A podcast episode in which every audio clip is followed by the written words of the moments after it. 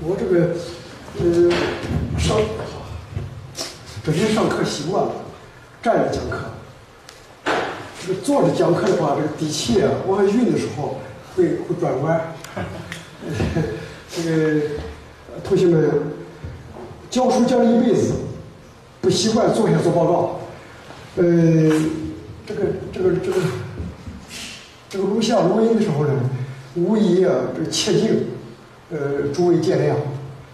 呃，同学们，四年前、六年前在这都讲过，因为这个非常忙碌，一直想过来讲，忙碌，所以说这个今天啊，二零一七年快结束了，我来这个开一个讲座，感谢周老师非常劳碌、疲惫、光做这些，呃，感谢诸位呃前来呃听讲。嗯，讲的不对，好多肯定是不尽人意的，你们就批评指正。嗯，讲的不管是对的错的，一般都很真切。嗯，下面这个周老师后置这个对后置的这个啊，你要这个再说这个啊，先说，好，好的，行。呃，开的是丝绸之路的前世今生和未来。呃，人生在世，吃穿二字。嗯，不吃生命不能存在。嗯，呃，这个丝啊，嗯，这个这个丝是最早，它是产它是产自孟加拉。嗯，后来在中国。兴起，传到欧洲和整个世界。这个丝在中国人穿丝，因为这个丝，欧洲人穿毛，对，印度次大陆穿麻，对，印度这块穿棉棉毛丝麻。好的，两个动物纤维，两个植物纤维。嗯，这个丝在中国。西方称之为中国丝之国。这个西方人一直百思不得其解。后来，一个僧人把中国的这个蚕种子放在拐杖里面掏空，携带出国。一种说法，二种说法，公主出嫁，哎，离开娘家去婆家，就把这个发卡里面、头发里面。把这个蚕种子，参的种子跟桑叶种子都很小的，憋在头发里面出国，传到了中亚，现在的乌兹别克斯坦、波斯、古希、古罗马帝国的意大利、法国，这都还是丝绸的重要生产国。那当然，生丝啊，主要还是产在中国、日本、韩国、越南这些地方。尽管我们是丝之国，现在穿丝很少了。在这个青少年人这个聚集的大学、中学，夏天也很少穿丝。春天穿棉，春捂；夏天穿丝，凉快；秋天穿麻，爽；冬天穿毛，暖。棉毛丝麻，对。这个丝绸之路啊。它开辟了很久，就是在西元前一百三十八年，汉武帝派张骞出使西域之前，岂不知这个丝已经辗转曲折传到西方，正是丝绸之路开辟，这是汉武帝派张骞出使西域，做空司马迁曰做空出现的。命名这个丝绸之路，是一八七七年。哎，在此啊，我说一下这个导言，就说，呃，我一九四七年十二月二日生人，到今年是七十岁，今年二零一七年，在我这个四四十岁的时候，我在北京化工大学带着学生会的男女生十几位，前往古都洛阳和长安考察。这是三十年前。二十年前的时候，我去这个西回疆讲学，在像乌鲁木齐了、克拉玛依了，还有石河子、伊犁、霍尔果斯、阿拉山口、吐鲁番到这些地方去，呃，去讲学去。今年，二零一七年暑假，哎呀，我说我这个坐飞机经过西伯利亚，前往古罗马帝国的意大利罗马去去，呃，考察和旅游，到那不勒斯，嗯，像巴黎地方去看一看。对，七十岁、四十岁开始考察，嗯，到五十岁，嗯，到七十岁。人生想做的事情很多，能做的事情很少，有心无力，有时候没有时间，有金钱不一定不一定有时间。呃，同学们，这个丝绸之路啊，在这个地球上就三种人：一是白种人，二是黄种人，三是黑种人。白种人就是在欧洲、欧洲、欧罗巴、亚洲、亚细亚。非洲，啊，斐济家，这个我们全人的全人的老家都在非洲，在东非。我们黄种人智商最高，见多识广，从东非经过两河流域，到阿拉伯，到印度、中亚半岛，向北运动，一直到达现在的蒙古、俄国南部的赤塔，向南来，中华民族历史五千年。黄种人智商最高，欧洲黄种人这个东方亚细亚就是太阳升起的地方，欧罗巴就是太阳落下的地方，阿弗利加就是太阳直射之地。这个西方白种人文明就是以罗马帝国为代表，白种人的文明，西罗马这个罗马帝国从西元前七百五十三年。存在到一四五三年，前后两千二百零六年。东方黄种人文明就是以中国黄河文明为代表。你像日本人高丽棒子，这都是我们文化的延续。印度人，呃，皮肤长得黑，但是白种人，他是孤立于喜马拉雅山青藏高原南侧的一个次大陆，他这个也是个文明。当然，我们这个文明。在于在于这个世界上古老的埃及、巴比伦、印度跟中国，我们的四大文明，我们这个地方文明是一个最晚的文明。印度的历史都比我们悠久一千到一千五百年。在这个埃及文明，他们在我们茹毛饮血、刀工火种的时候，埃及已经创造了灿烂的奴隶制文明。当然，最早的是巴比伦，呃，两河流域文明，两河流域文明比。埃及还早，呃，同学们，这同学们还老师呢。我说是说课上课说习惯了，同学们啊，这个中这个这个东方，这个东方的黄种文明，西方的白种文明，分别以中国跟罗马帝国为代表。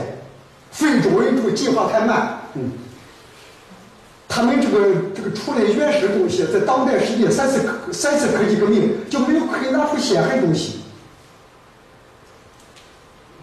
在这个五百年前，你看这个一四九二年哥伦布发现新大陆，一五一九年到一五二年麦哲伦环球旅行完成之前，整个这个世界，这个四大文明全是黄土地文明、大河文明、尼罗河、幼发拉底斯、底格里斯、印度河、黄河四大文明。自从五百年前欧洲人发现了新大陆之后。这个蓝色的海洋文明才取代了黄土地文明。讲的今天开讲的丝绸之路，我们就要讲我们这个古老的中国灿烂的文明的历史，古老的历史，悠久的历史。因为为什么讲历史呢？学历史就要知道我们在出生之前。在这个世界是什么样子？我们都说我们代表我们的祖先活在人世间，一般人都像父亲、母亲、像爷爷奶奶，我们是从历史延续过来的。对，知道看看我们生下来以前这个世界什么样子，我们都是对是历祖先的延续。再一个呢，跨越我们现在活动的空间，对，就学地理。这个丝绸之路既跨越时间，也跨越空间，不言而喻。自然界、人类社会界一切事物，都是在无始无终的时间长河。和无边无际的空间世界里面产生发展和消亡。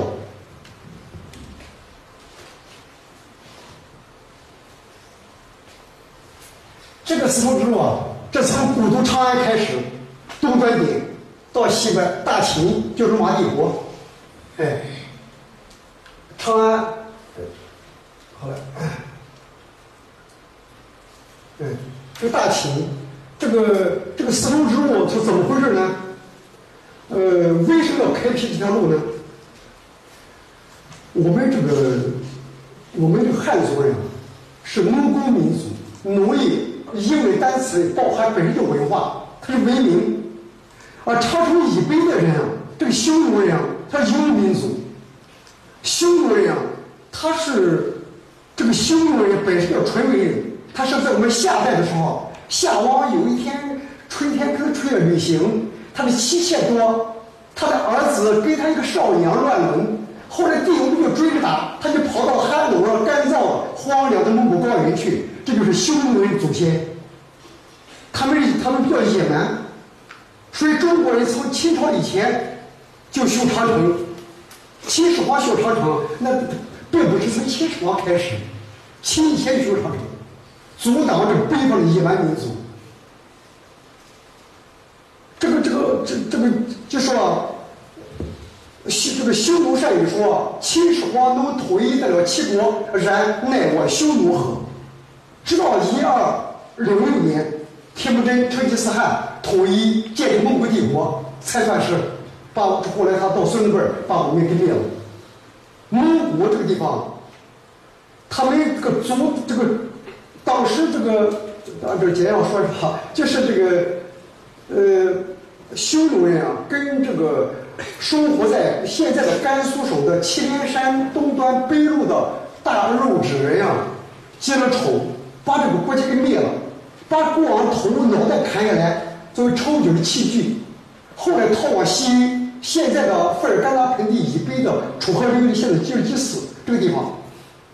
这个张骞是陕西汉汉族汉族人，汉武帝派他出使西域，实际上走到半路上面被被匈奴人给掳走了，掳走的话又给他娶妻生子，但是汉臣不辱使命，对，不辱使命，后来逃走，跑到了大肉直，给大肉直国王的妻子说明来意，谁知道？大禹之所在中亚地区，水草肥美，周围无强敌，血耻之心渐消，亡国之恨抛入九霄云外。当女王身边还缺了才子嘛，还缺了呃这个帅哥嘛，所以说就无意再回返东方，跟大汉一同抗击匈奴，让张骞很失望。张骞提出要求，你能不能派？给我派一点这个向导，我到周边去考察，都被拒绝。后来张骞出出出去有一百多人，回来只有两个人，前后十三年。对，这一个开辟这个路的话，就是从祁连山现在的核心走廊，河西走廊为什么要走廊？黄河以西，黄河大湾以西为什么走廊？南面是青藏高原藏族人，北面是荒漠戈壁蒙古人，东面是蒙古的汉族人，西面是回疆，除玉门关外是回疆。新疆的地方最古老的原居民并不是我们黄种人，他是白种人。你们都知道新疆的楼兰美女啊，是三千八百年前，二十多年前我去新疆讲学看过，金发碧眼。大眼睛眼睛看不见了，在，高鼻深目，哎，这个地方呢，因为是北中是一项东势力比较弱的地方，中国人去联合大陆之抗抗击匈奴的话，就说这个地方，呃，因为这个世界当年是是这个都是大陆的国家，这个呃，只有跟波斯啦、像阿拉伯啦、像罗马帝国这个地方联合起来的话，说通往他们，哎，这个抗击匈奴。效果更可能就是，呃，就说这个更得力呗，啊，这个就是这个丝绸之路是李希和伟命名的，他是德国的这个呃这个伯恩莱比锡大学校长，他是德国地理学会会长，呃到呃呃他是一八七七年正式命名丝绸之路的，到今年二零一七年整整一百四十年，这一百四十年来，世界各国古今中外官方呃不。就是商界、学界、民间一般都叫用用丝绸，对，这个从西元七世纪到西元十六世纪的一千年，阿拉伯人充当了东西方贸易桥梁。阿拉伯世界，阿拉伯就是干旱的荒漠草原之一。他们地方连仙人掌都不长，对，古代时候生孩子都都养活不了，都嫁到印度去。印度人比较封闭保守，发明了一二三四五六七八九零，还被世界各国误认为是阿拉伯数字。嗯，同学们，阿拉伯充当罗马帝国跟东方中国的汉唐之间的贸易的桥梁，他们见多识广，对，嗯，他们这个把这个东方的文化传到西方。也把东方的商品带到西方，嗯，呃，同学们，我们中国这几年修高铁、修高速公路，到处写标语，要想富先修路。但是这并不是我们当今新中国的发明。看祖先，叫要想富先修路。中国通往西方的路早就修了，嗯，这个路就是丝绸之路。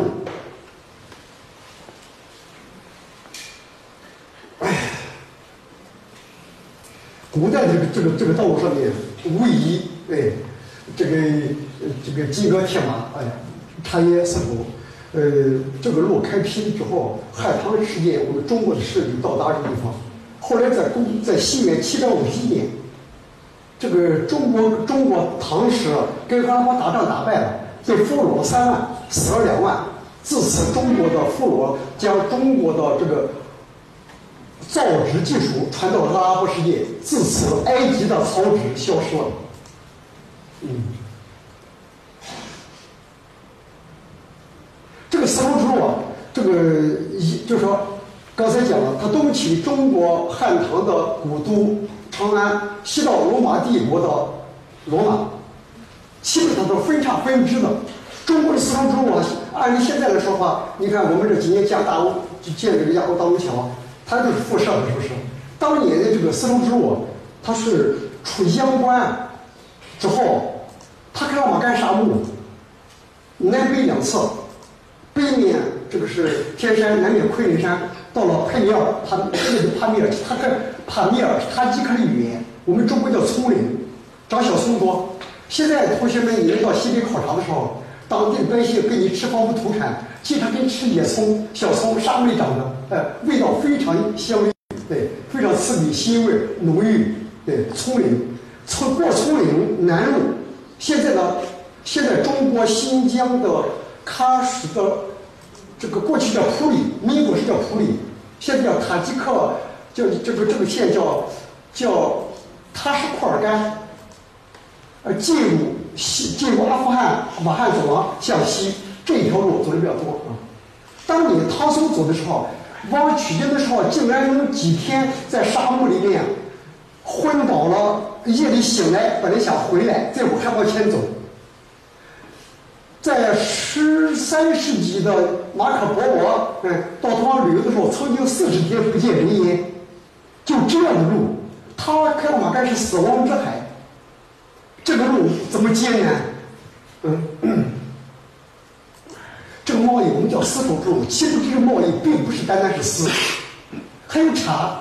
中国被称为丝之国，丝之国，哎，茶之国是不是？下一个，嗯，丝之国，中国出口的东西，过去出茶，因为蒙古人跟周亚人他们在沙漠草原上生活游牧，他们喝奶，天天吃渴了喝奶，忘了吃肉。呃，冷了穿他牛羊皮，因为他们都会盖房子，中心就骑着它，骑着马走四方。他们是游牧民族，他们蓄意离不开茶叶。现在你们喝的说奶茶奶茶，都是从蒙古回疆过来。哎，贸易商品不单单是丝绸，哎，它丝绸为代表性而已。嗯，哎，我丝绸之路先讲哈，同学同学们看一下这个路。嗯。你看这个，嗯，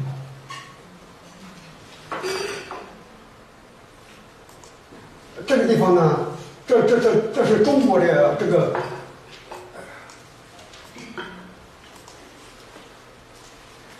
这个中国的长安，哎，秦秦都咸阳，哎，往甘肃兰州，哎，往这河西走廊走到吐鲁番，哎，库车这边东墙。到喀什，这这这现在就出中国了。这个撒马尔罕，哎，呃，在我西边，呃，阿什哈巴德，嗯，这伊朗，这好，这进入了这个土耳其安卡拉，进入东罗马帝国首都君士坦丁堡，现在伊斯坦布尔，啊，好，嗯，汉朝的这个，嗯。呃，我们现在的这些瓜果，嗯，这个不管是西瓜、是葡萄、是苜蓿，这些东西都是从这西方。小麦老家在伊拉克，嗯，稻米老家当然在我们中国南部中亚半岛，哎，嗯，这是古代东西方两种代表性的国家，一个是中国，大汉时期，一个罗马帝国，罗马帝国以地中海。就是地中海，地中海，地中间的海，南面是非洲，北面是欧洲，东面是亚洲，西面是伊比利亚半岛的这布鲁海峡与非洲北部的摩洛哥交界，这狭子的狭子的这个这个这个一个小口灌大西洋的水，这个地方又处于北回归线，赤道这个这个这个北部这个天热，哎，天热，这个地方的话，他把地中海就看作自己的内海。罗马帝国，嗯，这是西元两世纪的时候，到这个魏晋南北朝的时候，因为中国处于分裂，呃，南朝北朝，北朝跟西方还是贸易，好多呢在传到南朝过来。嗯，这个唐朝，嗯，这个。这个唐朝叫中国的这个呃，在唐朝上这已经是汉唐就中国两个朝的盛世。元朝跟清朝这个疆域尽管辽阔，但是在中国众族汉人心目当中，他是如入中原的野蛮民族。对，蒙古人是属于蒙古人游牧民族，满族是渔猎民族，他们就是在马背民族，历史悠久，文化不差，他们吸收了中国的这个汉人的文明。到现在几两千年过去了，中国的南方这么千年来文明和远远高于北方，先进于北方。这个唐朝，这个唐朝后来怎么收缩？刚才给你们讲过了，就是因为在西元七五一年跟波斯跟阿拉伯打仗，打的后来这个势力收缩了。嗯，哎，穿这佛教，嗯。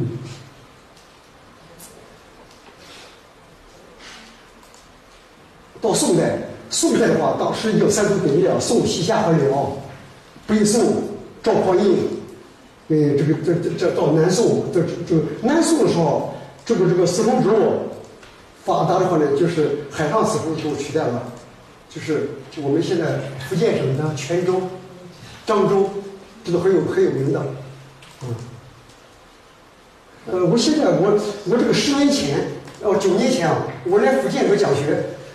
我一看班里同学有一部分是泉州人，我一看面孔混血，宋北屈原哦，呃，或者查一下，大概泉州地方大概有几万的人的，就是阿拉伯的人后裔这地方。你们如果要愿意找的话，我可以把学生叫过来，哎，给你们看看。他们还是很明显的会选他过去。嗯，这是宋元时期的泉州的哎海外交通图哎。呃，这个日本人说，鸦片以后无中国；韩国人说，明亡之后无华夏。宋朝以前，中国的文化是灿烂的。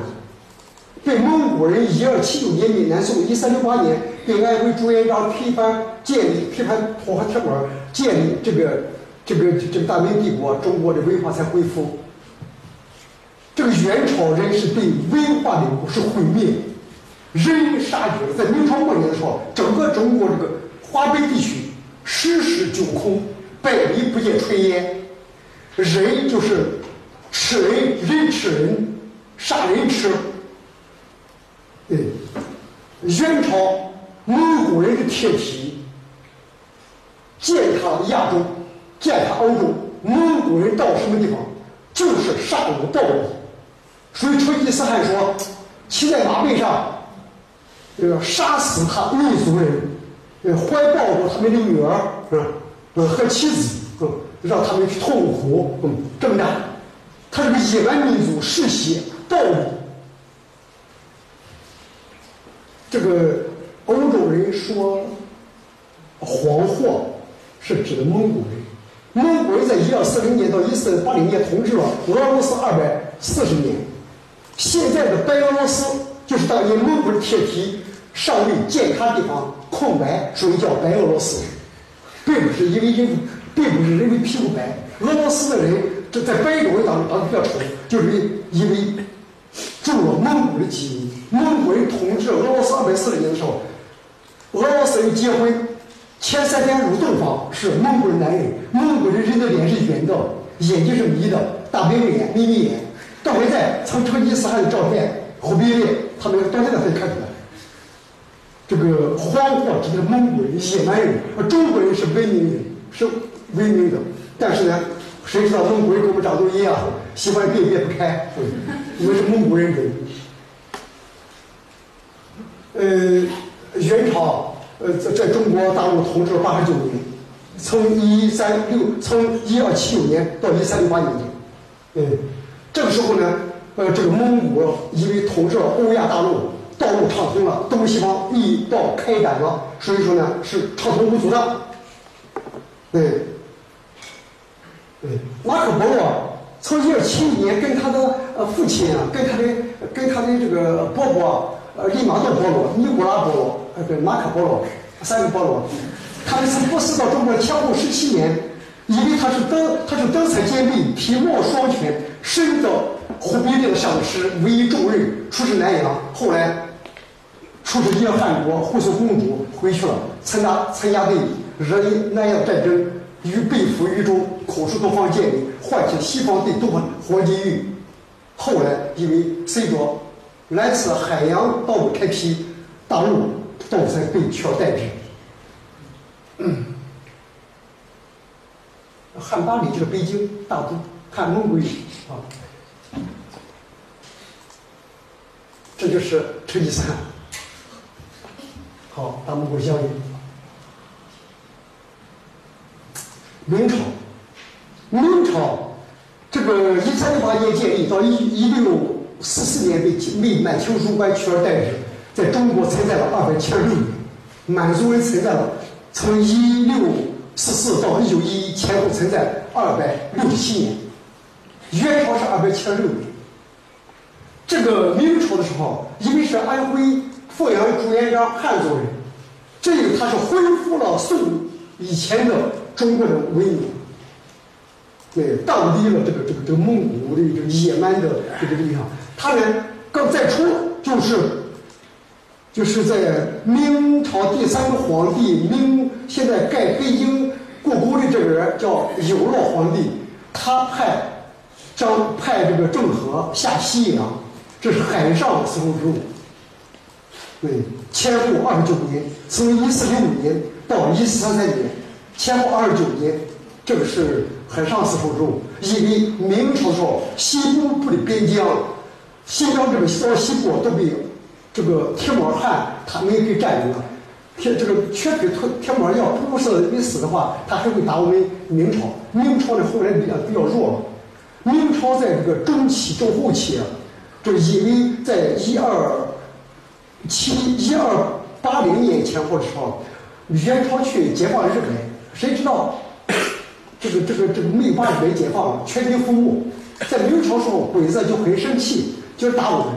所以说，从这个日本倭寇出卖到了沿海，从山东的鲁南到粤东，我们整个中国都是沿海回于倭寇，倭寇跟地方的奸民勾结，共同抗击中央民中央政府。后来，唐克宽、呃，这个于大猷、戚继光，才把前后好多年才把日寇荡平。日寇荡平之后，中国是有海禁，沿海地方是有海禁。到清朝那更不用说了。到清朝的时候，满清是满人，他是在这个北方渔猎民族，捕鱼打猎。到现在东三省人说大马哈鱼了，什么采蘑菇了，采的榛子，采的木耳，嗯，还是这个他们啊，这个比我们文明开发程度还差得远。满族入关以后，又正好又碰到我们这福建这个地方，台湾的郑成功，对。正好他又他又要来去统一，嗯，所以说他成有海禁，说是翠木不得下海，片帆不得入内，而不像西方罗马帝国的威尼斯那个地方，桅杆如林，白帆如云。那我们这个海禁，对清朝直到中后期，西洋文明传东方，中国大门不开，外国大外国的到一八四零年。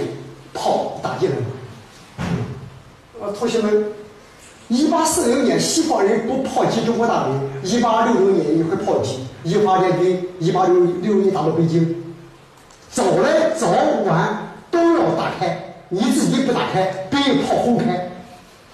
改革开放，你一个国家一个民族，你再优秀，人再多，资源再丰富，但是你毕竟是世界之一。祖先说。时有所短，寸有所长。领土最大的俄罗斯一千七百一十万平方公里土地这么辽阔，但是它非常凉快。世界最小的国家梵蒂冈，罗马教廷，梵蒂冈六点四四平方公里只有一千人，但是让整个世界好多文明或者教徒来崇拜。嗯，时有所短，寸有所长。所以一个国家你要想发展起来，就好比一个跨国公司一样，一个公司。要想发展起来，必须跨国，讲生产力的全球最优化配置。一个国家，你再优秀，我们人口世界第一吧，但是你并不是世界最富的，并不是你最文明的。你曾经文明过，属于过去；辉煌过是过去，但是我们不能永远停留在过去。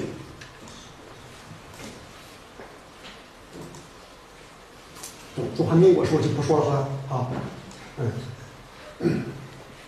这个在清朝时候，四川时候怎样呢？清朝时候，因为这个西北边疆不宁不安平不安，十九世纪初期，俄国已经把中亚给汉国全面侵占了，这些国家都沦陷了，而整个回疆老是叛乱，康熙乾隆时候老是用兵荡平他。所以说，丝绸之路是趁机的。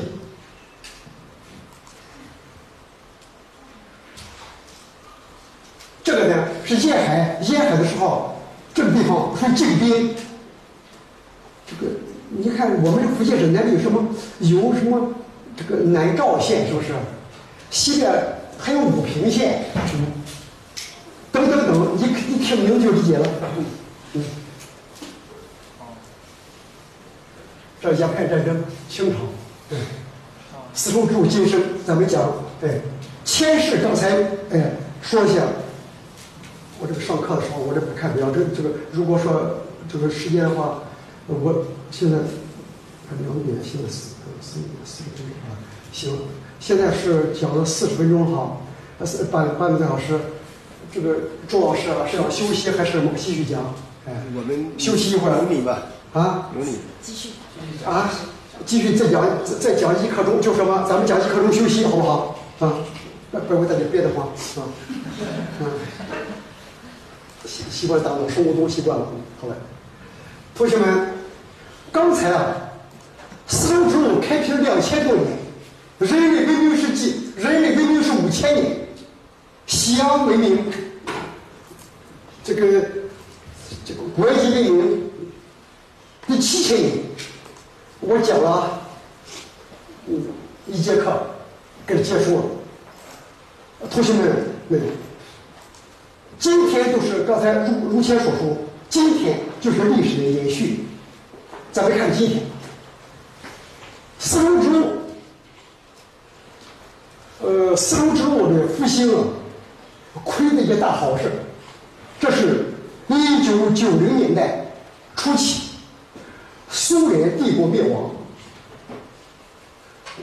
为中国这个东方这中国给欧洲沟通提供了千载难逢的良机，因为我们的丝绸之路就是通过五个国家：一哈萨克斯坦，二吉尔吉斯坦，三塔吉克斯坦，四乌兹别克斯坦，五土库曼斯坦。这五个国家：哈萨克斯坦二百七十二万平方公里，人口零点一五五零亿；吉尔吉斯坦十九点八万平方公里，人口零点；吉尔塔吉克斯坦十四点五万平方公里，人口零点零六五亿；乌兹别克斯坦四十四万平方公里，人口是最多的，这中亚，它是文明嘛，在两千五百万。再往西面就土库曼斯坦，土库曼斯坦是四十九万平方公里，人口也就是五百万。中亚草原跟阿拉伯沙漠的过渡地带，这些个中亚地方，它被俄国后来苏联给侵占、霸占、跟奴役一个多世纪。因为俄国这个按照根据十。九世纪中立的法国的政治家说，这就说，在这个世界上，凡是美国的势力到达地方，它将是光明；凡是俄国势力到达地方，它将是黑暗的。这个中亚我被俄国奴役了一百多年，我们苏联打我们，听说没有？苏联打我们在新疆，一九六九年夏天，在民国的时候。民国政府为了避免新疆落入苏联之手，你看，你看那个盛世才是好多人，你们读读民国史就知道。呃，后来就在一九四五年的时候，抗战胜利的时候，蒋介蒋介石的？儿子蒋经国到莫斯科跟斯大林谈判，斯大林要说占领中国蒙古的？时候，蒋介石出于无奈，开会的？时候，民国政府开会这么说。如果新疆，如果蒙古不让别人俄国占领新苏联占领新疆，如果新疆要被苏联占领了，就很难拿回来了。蒙古被他占领了，嗯，过不多久还能拿回来。为什么？包着它，东面是黑龙江，西面新疆。蒙古的汉人都是山西人，满洲的汉人都是山东人，山东人闯关东，占领满洲。山西人走西口，占领蒙古。二十多年前，我去蒙古那边讲学，当地学者跟我说：“你现在这个内外蒙古，外蒙古的汉人主要是在蒙古建立共产党政权之后，全被给赶回来了。新疆这个地方的汉人过去很少，在一九零零年，一百多年前，新疆省这个省汉族人只有七万人，现在中国的汉族人在新疆是一千万人。”那个土地在辽阔，你没有人怎么站得住？是不是？你看月亮是我们吗？有人吗？啊，你他没有。新疆的地方是不能放弃的。所以呢，中国中国的势力，汉族的势力，只有占领新疆，才能成为世界大国。因为它跟西洋连接起来，中亚是弱者，走不快。俄国势力退出去的时候，他是不甘心的，是无奈。对于俄国来说，他无奈；但对于我们来说，提供了切的良机。任何强大的邻居都是天然敌人。俄国势力退出，为四川省的复兴提了潜在良机。再强调一遍，嗯，下面讲这个四川省，我讲经济的，把历史回顾一下。现在看看开辟这条思路，看看我们中国怎么想的。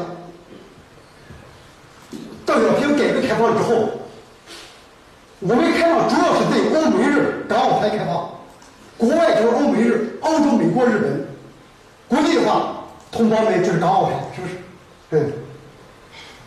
嗯，开放之后，在一九九零年，中国把在毛泽东所搁置的乌鲁木齐到阿拉山口的这个路给重新修通了。是修通时候是一九九零年九月二号来正式进行通车仪式的。这个路跟哈萨克斯坦前苏联帝国的阿拉山，就是阿拉山出阿拉山口，跟它浦西铁路接壤是阿克东西这个地方呢？修通了，修通的话就像中国西部向西开放，靠山吃山，靠水吃吃水，到了沿海跟鬼子、棒子，嗯嗯，这个这个这个南洋贸易，西北地方有内陆地带跟中亚、西亚、北非、欧洲贸易，对，近水楼台先得月，嗯，向阳花木一为春，哈萨克斯坦这样再穷也比我们新疆，哎，宁夏、青海。要好得多，因为这个地方，大西洋的水气向东运动，到阿在阿尔泰，在天山塔米尔，像这个这个塔尔巴哈台，矿嗯，矿罗坡努这个地方被阻挡了。新疆的气候比不上哈萨克，哈萨克是草原，我们新疆是沙漠。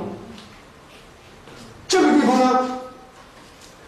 俄国势力退出之后，这些地方呢，因为不希望再跟俄国在一块，人是历久生厌，见异思迁，正好趁着哈萨克斯坦挣脱了俄国这个羁绊之后，我们就把它纳入怀抱。吉尔吉斯坦总统在我们江泽民总江泽民总书记访问比什凯克的时候，他跟我们江总书记这么说的。哎呦，他说我们被苏联统治几十年，亡国了，很穷。现在我们吉尔吉斯斯坦现代化就靠你们中国了。同学们，我们自己感觉还不太富，是不是？但是还比我们够穷的，是不是？怎么办？他们都是资源丰富的、人口稀少的、土地辽阔的国家。他们这个不，你看刚才跟你们说了，这个。这个大路桥修通了哈，呃，这个哈萨克斯坦二百七十二万平方公里，人口还没有我们福建省一百多。哈萨克斯坦二百七十二万平方公里，现在中国的四分之一、五分之一，它没有人，怎么办？就是我们中国什么多？就中国人多，中国人。在世界上出名的两个能力强，一个生育能力强，世界第一；二生存能力强，不管多么艰苦、多么恶劣，环境都生存的。是人，是人地方都有中国人，嗯，中国人多，而且我们中国勤奋，智商也高。嗯，我们穷啊，因为我们中国大陆人穷，主要是学苏联学的，要不学苏联就不会穷。不信去看台湾、香港、澳门、新加坡，对不对？就事实。哈萨克斯坦，他这么，他没有人，人人还没有羊多，我们怎么办？同学们，是的，他们，他们，他们，你会同学们会说，老师，我们小时候读书的时候，老师告诉我们，乌孙产马，汉西马，汉西马主现在后来主要是在土库曼，这马多，羊多，畜牧国家嘛。哈萨克斯坦，哈萨克。这个语言翻译成汉语的意思是叫自由人，斯坦是土地，哈萨克斯坦就是自由人土地。他们是在几百年前征服了现在的乌兹别克斯坦，乌兹别克种地的，他们看种地，整天一年四季几代人看这个地，没劲，不如骑着马天南海北见多识广，像吉普赛人一样。嗯，他们这个是自由人，这么辽阔的国土，对。下面看他产什么？对，哎，爱别人更爱自己。嗯，往往是自己为圆心。我不管是汉族人，还是满族、蒙族人，我不管是江苏人，对，还是福建人，我首先我爱我的祖国，是不是？爱我的中华民族。我跟哈萨克斯坦，跟这些国家开辟的丝绸之路，我祖先开好了，后来被强敌给断给断了，现在强敌死了，走了，重新占领，再打开，再疏通，对黄河对堵塞了要疏通，道路淹污了再疏通，哈萨克斯坦有什么呢？下面给你们介绍一下。这个刚才说了，人生在世，吃穿二字，不吃饭不能生存，是不是？嗯。这个我跟同学们上课的时候，我说人生在世，我们祖先说，人食色性也，一是吃，二是色，不吃生命不能存在，不色生命不能延续。你目前你的王国，百年的政府，万岁的人，是不是？我们我这人的色事情以后再说。我们这个吃，中国粮食现在是六亿吨，而我们中国人口，二零一三年是几年？我记不清。大陆统计是十二是十三点七亿，台湾零点二五亿，香港零点零七亿，澳门大概四十万，新加坡是七百万。嗯，中国这几个地方十四亿人多，这十四亿多亿人。他首先吃饭第一，你当家长的，你当家长的，你穷的时候，你可以把小孩全放在炕上，为了备睡，没有衣服穿，不出门但是你不能给他，你，我，你不给他，你不给他穿衣服，围着炕坐，你回到家一说，小孩都在，如果没有饭吃，三天拜拜。吃饭第一，而这个生，这个生存对于中华民族近代出来。这个第一大事情，我们中国的三十几个省啊，真正粮食够吃的就五个省，可以建议的：一，关东的黑龙江和吉林，关内的江苏、安徽加湖南。中国三十几个省，只有五个省的粮食够吃，满足消费。像我脚底下的，这我老祖先的地方，福建省。在宋代粮食都不够吃，现在你看你，你看这个港口都是进口粮食，而我们中国的西部自然条件恶劣，干燥、寒冷，所以沙漠都在西北部。看看它开那么干，这个像这个这个这个塔里木的这沙漠，蒙古沙漠，西部这些省没有粮食吃，怎么办呢？正好戈壁。哈萨克斯坦这个国家，他们都是。吃牛羊肉的，他们过去的不吃粮食。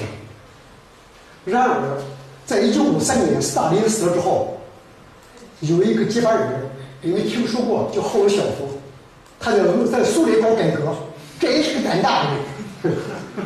他改革之后呢，苏联粮食不够吃，在布尔什维克政权建立之前的一九一三年，第一次世界大战。俄国是世界上重要的粮食出口国，他后来他他这个怎么乱搞？到一九八零年代中期，俄国的人均粮食占有量还比不上沙皇时期。对呀，俄国这个地方本来就没有人，俄国人口只有中国的十分之一，俄国一千七百一十万平方公里，养活了一点四亿人口。中国人口十四亿，是它十倍。我们中国粮食不够吃，世界各国都可以理解，对不对？人多，是不是？你买粮人多吗？俄国粮食不够吃，不怪哉吗？百思不得其解，老天爷都理解不了。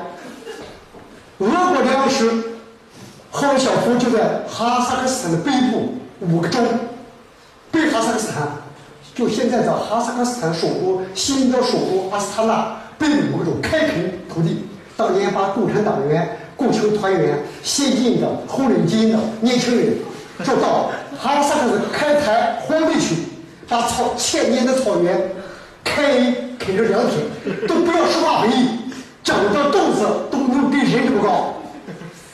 所以说，一夜之间产量达到零点五亿吨。好，再推荐，赫鲁晓夫在中原的哈萨克草原的北部五个州开采的土地，年产量达到零点五亿吨。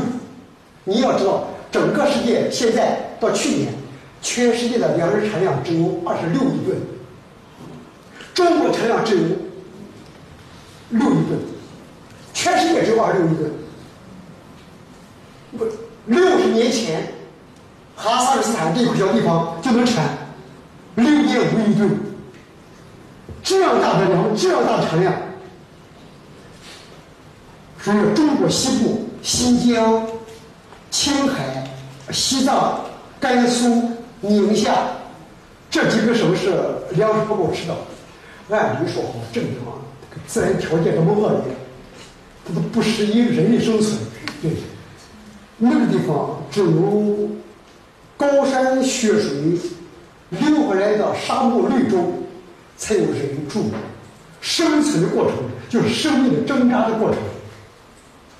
我二零，我是一九八七年带着学生到西北考察的时候，我到达了关中往兰州走的定西地方，我当时就想，我宁可在我江苏老家当农民，我也不到这当县长。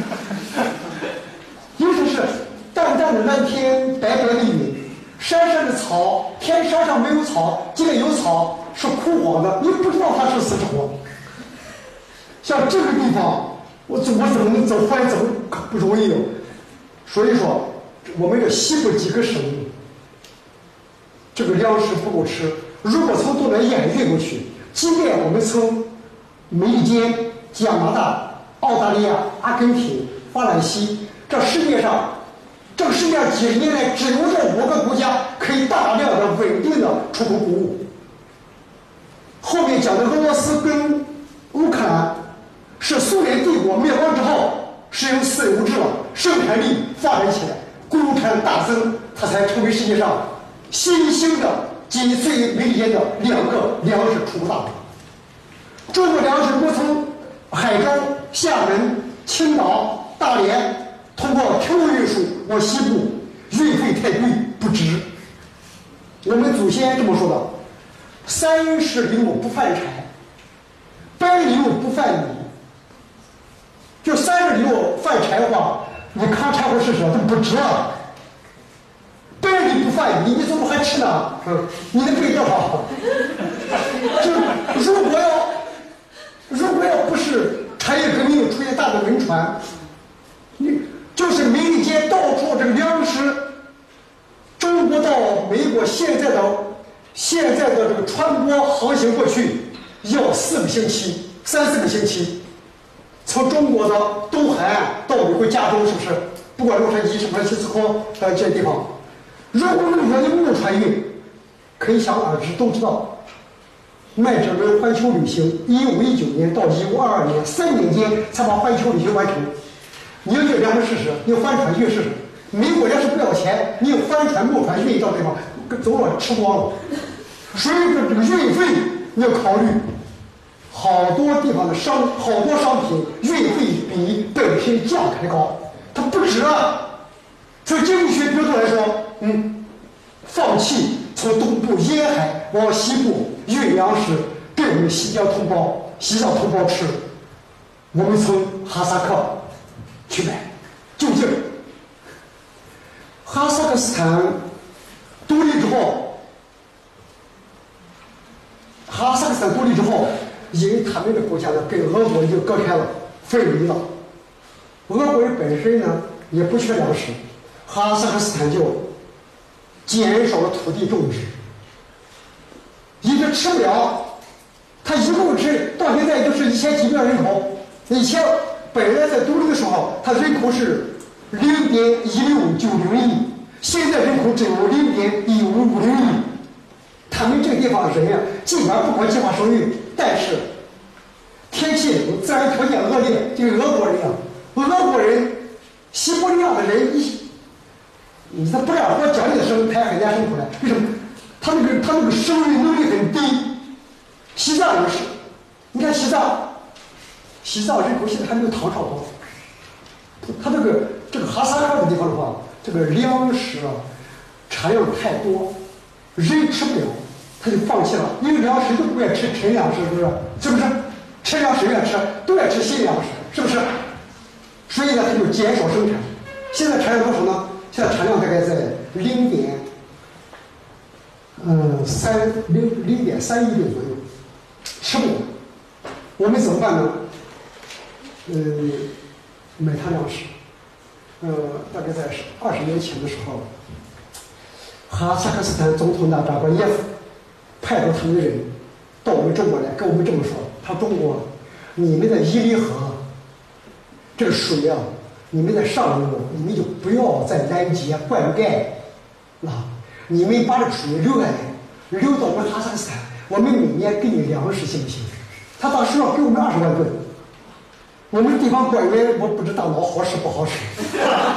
这个，在当你接一个新的客人朋友，他以突然袭击的方式说出了究竟考虑的话的时候，你的大脑如果智商不太高，你瞬间不知厉害的时候，当即不要回答，说回去研究研究。因为我们中国的伊犁，我去过伊犁河两次考察，伊犁。伊犁是光明之意，是光明之意。伊犁河的水夏天有一公里宽。哈萨克人他们他们不吃鱼，他们光吃羊。那个鱼都多长，都这么长。他们老百姓把这个鱼捉了之后，吊在树上，像围像围杀猪的样。谁想吃什么就不见了，也是给你给你给你学给你做。我一看啊，伊犁河的水这样丰富，每年流出境的。在这，这个伊犁河的水在霍尔果斯附近，每年是平均净流量一百一十七亿方米。一百一十七立方米灌溉我们的伊犁河的谷地，能长多少粮食？算了，我再跟他说，当然了，他肯定他还占我们便宜。后来这个究竟有关这个最后这个这个这个问题啊，有没有做成？我不得而知，因为我们中国的数字获得数字很难，到处都保密，嗯，都封锁，嗯。所以说，哈萨克斯坦如果这个粮食如果不卖给我们，不便宜卖给我们，我们怎么办？伊犁河给给截了。伊犁河长度从中国从中国塔克斯这个伊犁河东部的那拉提。发源进入吉尔吉斯，进入哈萨克斯坦的巴尔喀什，从阿拉木图以北，我们这个境内是三分之一长度，但是这个三分之一长度啊，就是伊犁河水的水源地。大西洋的流向东方运动，碰撞击了中国的天山、中部的普罗科姆以及南部的阿克金什么阿金山，重力作用形成地形域。雨水分配年降雨量平均在伊犁在河城是七百五十毫米，相当于中国的长江北部淮河流域的水量。所以呢，我们好，我们老祖先给我们留这个地方，你得会利用。他给你亏吃的时候，你得治他，互相都制约。你也不治愈他，不听你的，嗯。所以呢，一是给他买，二怎么办呢？光买他，他们这人会懒惰，不像我们中国人，公鸡不叫不起床，猫狗打滚不睡觉。我们中国人都工作批，都不愿休息，只要能挣钱，怎么生存的更好？是不是？他们懒惰，我们种粮食行，他们放牧行。拿惯了锄头的手手摸机器不顺，长期拿笔杆的手摸了枪不顺，他们长期仰着鞭子放羊，他怎么会？摸起泥土的耕地，怎么办呢？中国就本来就农业，派大批的同胞们前往开垦他的哈萨克北部的五个州，过滤过去，这样减少就降低这个小麦进口的费用，是不是？休息一会儿。好，好，鼓掌。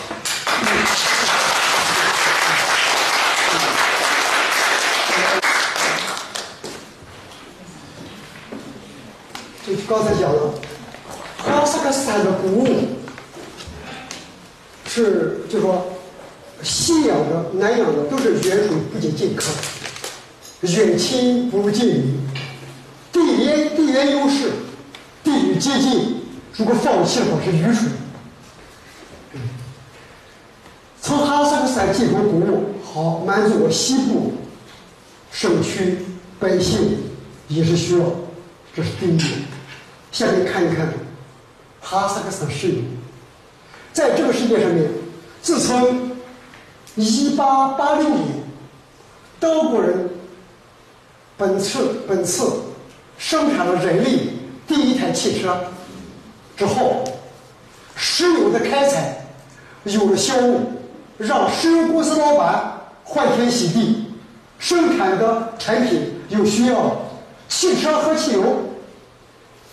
说一个汽车，这个汽车的出现对石油的需求，无疑各国都知道，现代化是坐在四个轮子上的，而这个石油是工业的血液，石油是经济起飞的翅膀，能源 energy 能量没有能量，天上飞机飞不上，地上汽车。爬我河里、水里的轮船，嗯，最后都能变成潜艇。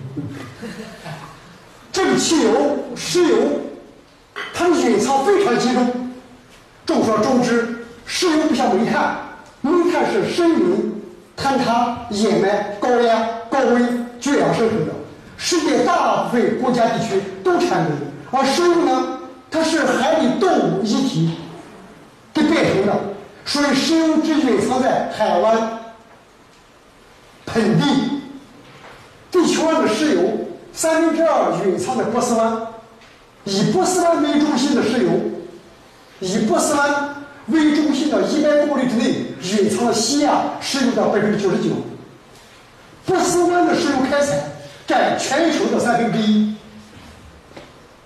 像布尔干，像布尔干油田。贾瓦尔油田、罗曼阿油田、基尔库克、摩索都石油级大油田，而这些油田的油都经过马六甲海峡海上部进中国，在中国的上层的官方大脑里面，老是有马六甲这种海峡被封锁的这种。你岂不吃？一般美国不会封锁，正好还有我们的新加坡同胞住在这地方，对不对？马六甲海峡北面是新加坡，南面印尼西亚、苏门答腊，下次的海峡，美国一般不会封锁，它是唯一的国家，这种事一般他不干。但是从波斯湾过来的石油绕的路太远。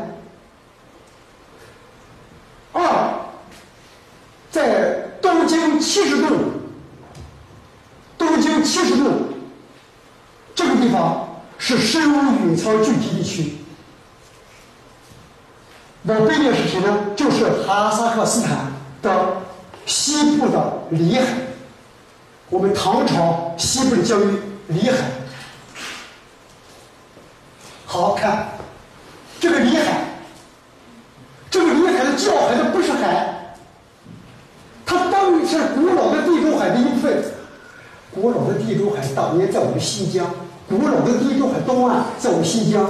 后来地壳就变化了，缩，就出出出缩缩缩缩，现在西部残留了像咸海、像黑海这些地方，就是对这些地方，就是古老的它开朗干或准盖，这些地方产石油。中国的石油现在对外的程度是百分之六十五。中国现在是世界上石油消费最大的国家。你看看，曾几何时，我们羡慕西方的现代化，纽约、波士顿、芝加哥、伦敦、巴黎、罗马，到处是汽车，是不是？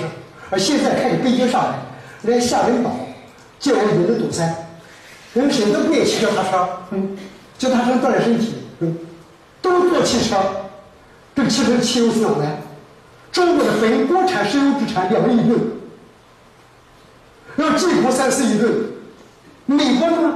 美国人只有中国五分之一，美国美国产石油，美国自己石油可以满足美国需要。美国的南部的德克萨斯、俄克拉荷马、加利福尼亚南部以及阿拉斯加北部的普托湖湾盛产石油，美国石油完全可以满足美国需要，并且这几年页岩气可以出口。世界上两个经济大国，一是美利坚，二大中华，而我们石油不够消费。买个阿拉伯石油，从波斯湾到完，太太远了。中国东部、南部没有石油，只有西部跟北部有石油。下面说北部，中国的北部是谁呢？他很伟大，一直被我们歌颂，但是他是个坏东西。俄国，俄国蕴藏石油，俄国从黑海向北，俄国我挖一堆丘陵田，盛产石油。然而。这个我们中国跨国公司，想到外国开石油，谁知道普京啊，嘴巴上说俄中友好，哎，岂不知口是心非，自欺欺人。俄国怎么说？我们俄国向世界各国油田，呃，是向世国世界各国招标来开采我们俄国油田，就是中国不许来。为什么？因为中国一要去投标，肯定中国招标，因为中国提条件非常，几乎都是最低条件，说能挣饭吃够，能开销够吃穿，哎，把利润降到最低就可以了。小普京口上这么好，哎，他心里他恨我们的，他对我们是歧视一种羞辱。我没见到普京，我也要见到他，你想想我会说什么？爱任何人，首先爱自己的祖国，首先爱自己，对不对？同学们，俄国的石油不让我们开。我们在一九九六年，俄国总统叶利钦在世的时候，跟江泽民总书记签订一个俄国向中国输出天然气的这这个这个这管道。从一九九六年签订，小普京接班之后。一直不干，最后我们连麦的这当面抨击，他最后不得已，这个管道直到二零一一年元旦，我们的胡总书记看法很年轻，也毕竟是七十多岁的人，冒着西伯利亚严寒，在二零一一年元旦去把阀门给打开了。这个油田，俄国之下中国共有零点一五亿吨，从俄国到恩加斯克。就是就是贝加尔湖，伊夫斯克北部的安加斯克，到达中国黑龙江江西向北到七十公里的斯科沃沃季诺，共有中国石油，还只修支线，日本鬼子还插桩子。这个石油稳定不了的了。俄国这个国家是个，他是不讲不讲诚信国家。你信俄国的话，老母猪都上树。俄国的石油进口只能在平常进口、平时进口，战时它肯定给你封锁掉。这是唯一，实际上不告诉你。同学们，俄国的天然气呢？二零一四年的春天，俄国跟中国签订协议，修一个管道到中国的东线管道，年供气三百八十亿立方米。四千亿美元，他供我们天然气，他卖给我们多少价？俄国天然气卖给欧洲是三百八十五美元一千立方公尺，而我们跟俄国说，呃，俄国人我们穷你们卖气不能卖给欧洲人这么贵，欧洲人有钱，你卖给我的便宜点。谁知道他不干，最后呢，俄国卖给我们天然气。怕我们中国老百姓学者们骂，中国双边政府说协议对两国保老百姓保密不公开。谁知道俄国副总理回去就公开了，他不公开我也知道，三百八十美元，一千立方公尺，仅次于就仅仅的比俄国卖到欧洲的天然气便宜一点点。然而，你是否知道？我下面讲的土库曼斯坦天然气，曾几何时卖给俄国只有一百一十二到一百二十美元一千立方公尺。嗯，这个事情呢，究竟只能怎么样？按照经济学来说，怎么办？凡是企业签订了，发现自己吃亏的，宁可毁约。就好比拿过结婚证，结婚结的不对，撕毁结婚证，也不能让两个生命。被这一张纸来束缚我一辈子。条约只有在需要的时候才是才有用，对不对？尽管是希特勒说，他对啊，是不是？条约只有在需要的时候才有用。如果是我的话，政府派我过去，我就跟他说，咱们附加条款就是价格调整条款。凡是学习国际商务同学，那都知道这个。我随着这个行情发生变化，是不是？价值规律是市场经济必须遵守的。什么叫价值规律？一句话，等价交换，是不是？嗯，等价交换。呃，同学们，南面的马六甲蓝色的海洋通道，我们心里的不踏实。北面俄国，它有石油，他不愿卖给你。卖天然气卖给你这么贵，庆幸的是，天下除了俄国以外，还有供货市场，有需要就供应。只要你不以天下为敌，快不死。怎么办？打开这个路，哈萨克斯坦的，看里海，里海的石油蕴藏了多少呢？它的对质蕴藏在二百亿公吨，二百亿公吨。哈萨克斯坦东这个哈萨克斯坦是里海东北岸，东南呢这土库曼。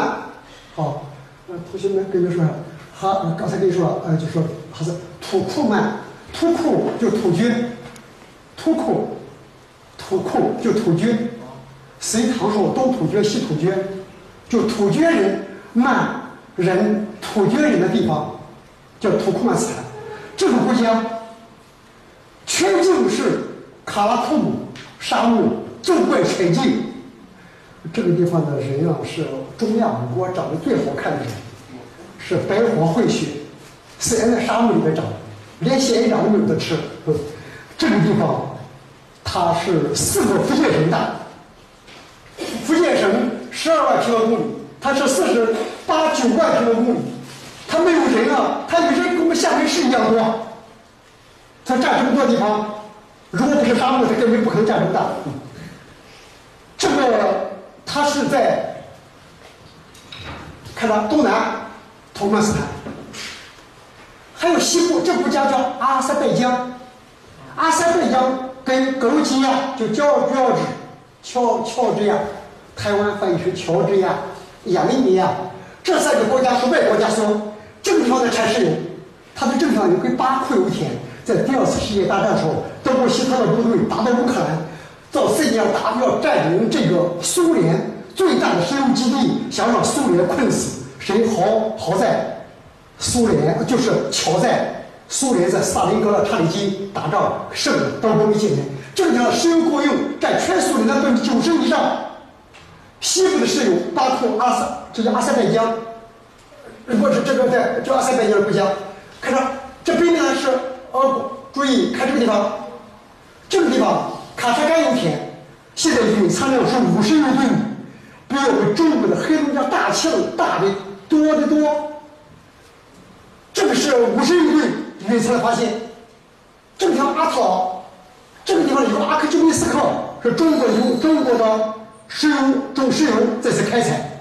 阿特劳，喀喀什干是刚开，阿克丘米斯克开油田呢，前往中国的运。就中国新新疆西部的阿山口到杜山子克拉玛依，这个有这个是有。这个国家呢，它它有气，这个国家呢有油，这个国家呢，它每年向我们中国供应大约一千五百万吨以上。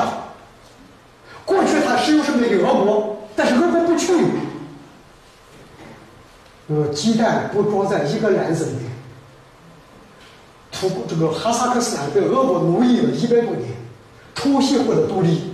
小普京讽刺，小普京见到纳扎巴耶夫时候讽刺纳扎巴耶夫说：“你真优，你真优秀，你竟然在一个没有国家的地方建立一个国家。”哈萨克斯坦和乌克兰两个国家，如果脱离俄罗斯，俄罗斯就扛不起来了。乌克兰是心脏、掏心，他呢是腹部。西伯利亚再辽阔，它有上千，它有几百万平方公里土地，是永久冻土带，生命都不能存在。注意这个地方，是说欧洲了，哈萨克斯坦，像土耳其一样，土耳其的博斯普鲁斯跟达达尼尔海峡西部的瑞士大地貌，属于欧洲八大站。这个地方呢，这个地方是俄国的母亲伏尔加河西部。这个地方呢，因为是哈萨克斯坦独立之后边界设的这地方。卡萨盖油田是五十亿吨藏量，为什么呢？因为上面是伏尔加河，江河的下游会有油气田，是不是？是不是？刚才说了海湾，看渤海湾，是不是？波斯湾，是不是？几内亚湾，对不对？是不是？普罗多河湾，是不是都叫湾吗？湾里有油，所以这个地方大油田出现了。同学们，它北面的俄国不缺石油，他有油；他南边的土库曼不缺油，伊朗不缺油，可是这个地方都不缺油。所以说，我们只要给他钱，有钱能买鬼皮毛。他的国家，我们给他无仇无冤无仇，而且又大，我们中国有哈萨克人一百多万，跟他们都是同胞，同文同种同族同历史，哎，套近乎，他一般也不会撕破脸皮，对，即便战争爆发了，即发即便是第三次，即便是第三次世界大战打起来了，俄国我们是敌人，但是这些国家，哈萨克斯坦也不会。断供我们的石油，签约签订之后，这些国家一般他违约的话，这个这种后果自己难以承担这个损失。所以呢，这条石油管道已经修好了，够用了，但是还不够。这都是我没看，这我们修管道的。人。这管道就像几米深，一般是石油管道、天然气管道一般在地下七米深。因为它是上上冻冬天，哈萨克草原冬天是零下四十度，夏天高温的。时候，像我们的。吐蕃一样，也是没有三十四度，所以说很苦的。这个地方，这个管道